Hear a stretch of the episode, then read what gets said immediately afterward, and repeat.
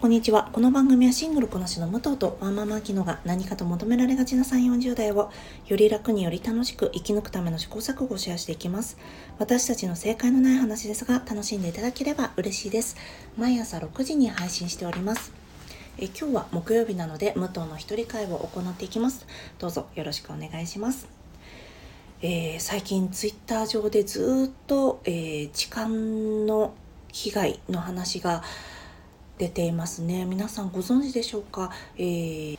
ある音楽フェスティバルでの DJ ソダさんという女性の方がいらっしゃるんですが、えー、その方が、えー、ステージから会場に降りていって通常そこでハイタッチなどを行うみたいなんですがそこで、えー、痴漢の被害にしかも複数の方から痴漢の被害に遭われたという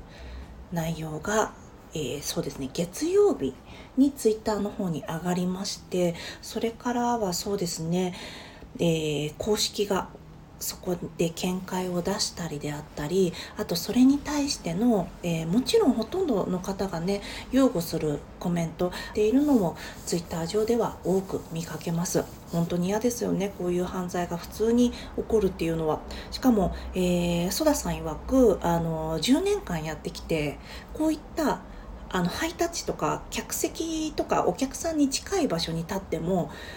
体を触られるってことはなかったんだそうです。なのでそれを考えるとやっぱりそういったそうですね、うん、風土がある例えば性犯罪を軽視するまあそれは、えー、刑罰上の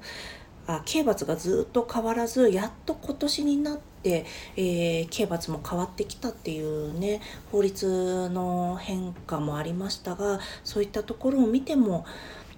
残念ながらそういったものが根付いてしまっているのかなと思います。でそれで目に余るのは、えー、被害に遭われた女性へのセカンドレイプがひどいんですよね。えー、彼女が韓国系ということもあってゼノフォビアもひどいんですがやっぱりセカンドレイプ的な発言がね特にひどいなと思いましたので今日はなぜこのようにセカンドレイプをし,、えー、してしまうのかというのをセカンドレイプと構成世界仮説というお話を用いてお話ししたいと思います。どうぞお付き合いくださいませ。まずセカンドレイプについてご紹介します。セカンドレイプとは性犯罪性暴力の加害者が診察するえー、産婦人科医や事情聴取をする警察官また友人や家族、えー、ネット上での全く知らない赤の他人から被害者にも責任があるという趣旨の発言を受けたり、好奇の目で見られたりすることで、さらなる心理的、社会的ダメージを受けることをセカンドレイプと言います。皆さんはどうでしょうか？こういった発言を身近でされていた方などはいらっしゃいますか？やっぱりネット上ではね多く見かけるなと思います。でこのセカンドレイプなんですが悲しいことにやっぱりね、えー、より被害に遭いやすい性である女性でも、えー、もちろん行ってしまうことがあります。例えば私、えー、前一緒に働いていた方女性の方だったんですが TOKIO の山口メンバーが、え13歳の女の子に加害を働いた時にえ？でもその人の家に行ってたんだよ。山口達也の家に行ってたんだからその子が悪いんじゃないって言ったんですよね。その方確かおいくつだったのかな？今の私と同じぐらいの年齢の方だったんですが。で山口メンバーも多分その時40歳ぐらいだったんじゃないかなと思うんですが13歳の女の子の方をかばわないんだ。と思ったんですよね。これが例えばなんですがもちろんダメなんですけど、えー、成人してる男女の話であったらまたその人が言ってた人が言う発言も私ももう少し違う風に捉えたかなとは思うんですがさすがにまだ未成年の方だったので、えー、あ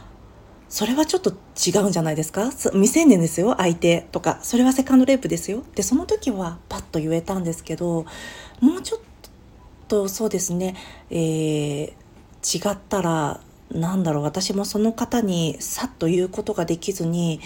うん、バイスタンダーになってたんじゃないかなと思います。まあでもそれ自体はね、えー、もちろん、えー、言うことが全て正しいとは思わないんですけどね。言えないことだってあるしもうそんな人に言ってあげる必要もないと思いますしね。では今回被害に遭われた女性がどんな言葉を、えー、投げかけられているかっていうのをちょっと一部ご紹介したいと思います。まず露出度の高い服を着ているのが悪い人がたくさんいる場所に行くのが悪い距離を取らなかったのが悪いこうやって被害者を責める発言お手本のようなセカンドレイプ発言なんですよね。ちなみにここで、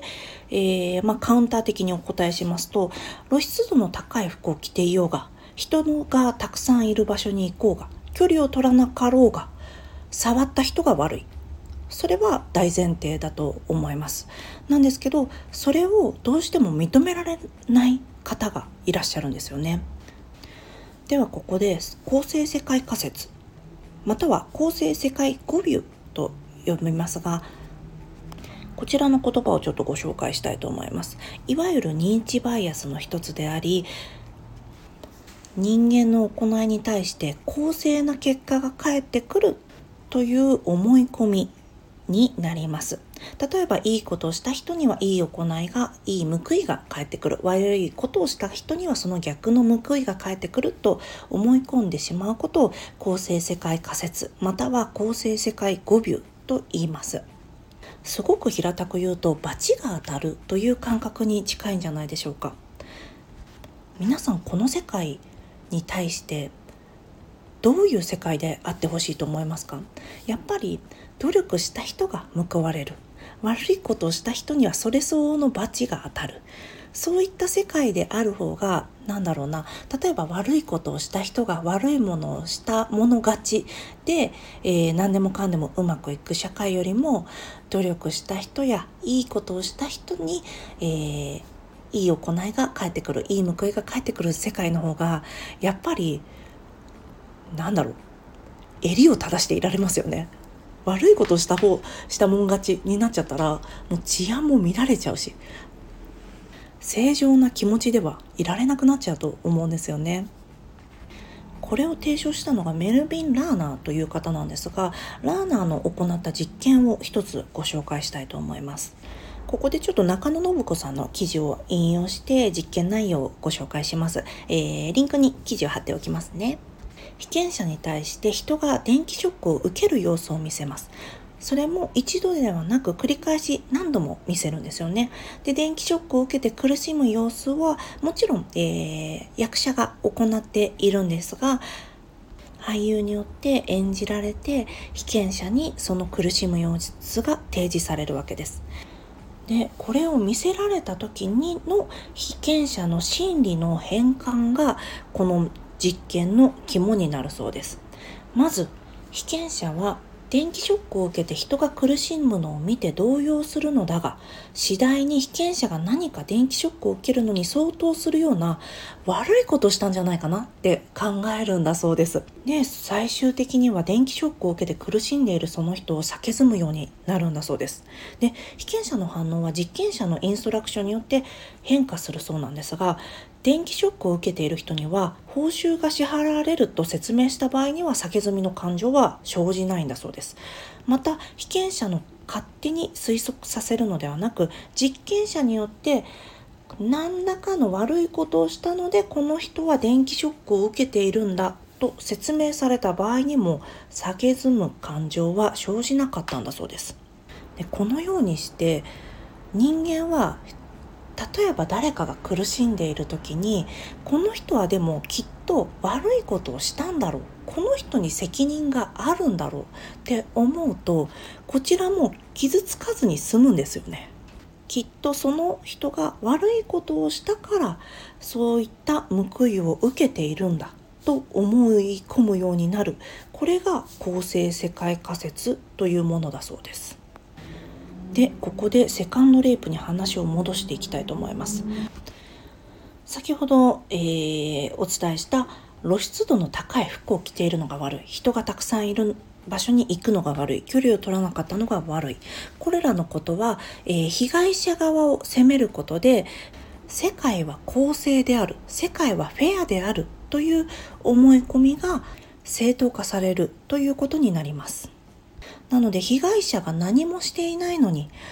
悪いことがあったというと世界はその人にとって安全な場所ではなくなってしまいますよね被害者には被害者足り得る理由があるのであるというふうに思いたいという思い込みがセカンドレイプを招いている一つの要因であると思います。はい、いかがでしたでしょうか？えー、今回セカンドレイプの、えー、理由の一つとして公正世界仮説をご紹介しましたが、私はレイプカルチャーそのものがこういった発言を生み出しているとも思います。例えば今回服装を指摘されることがすごく多かったんです被害者の服装が露出度が高かったでもじゃあ強盗に入られた時えあなたの家の門構えこんなに立派にしてたらもう強盗に入られるって思いませんでしたか？それなのにこんな門構えにしてたらあなたの自己責任ではないでしょうか？って言われるのはちょっと理不尽だろっていうのはすぐにわかることですよね。なのに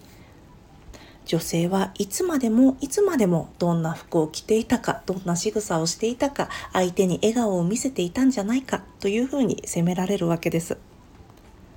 でこの辺りレイプカルチャーの詳しいことは来週ちょっとお話ししようかなと思います。ちなみにレイプカルチャーちょっと名前にね聞きなじみがないので何それって思われるかもしれないんですがレイプカルチャーっていうのは、えー、性犯罪をが行われることを当然なこと些細なこととして性犯罪をしないように教えるのではなく合わないように教育する文化のことを言います。なので引き続き来週はえー、性犯罪にまつわるお話をちょっとしたいなと思ってます。あまりね、朝から聞きたくない内容ではあるとは思うんですが、もし、えー、知識があることで、ご自身や周りの方が、もし何らかの被害に遭われてしまった時に、お役に立てればなと思います。ちょうどこの間、あのー、私の好きな育児も仕事も楽しみたいチャンネルのゆりんごさんがおっしゃってたんですが、わからないからこそ正体を見てやろうという気持ちがあるということでいろんなこと例えば、えー、いじめに関するものだったりとか自分のお子さんがいらっしゃるのでペドフィレアに関することを、えー、勉強されてると言っていて私も多分その考え方が近しいなと思ったのでちょっとこちらですいません。名前を出させていただきました。漠然と怖いっていう時って何となくその怖さの方に飲み込まれてしまう気がするので実情であったり現状を知ることが何かの一助になればいいなと思ってお話ししたいと思います。では今日も聞いていただきありがとうございます。この番組はスタンド FM はじめ各種ポッドキャストで配信しております。ハッシュタグ正解のない話、正解が漢字でその他ひらがなでつぶやいていただきましたら、私たちがいいねやコメントしに参ります。皆様のフォローやコメントいただけますと大変励みになりますので、ぜひお待ちしております。ではまた次回失礼いたします。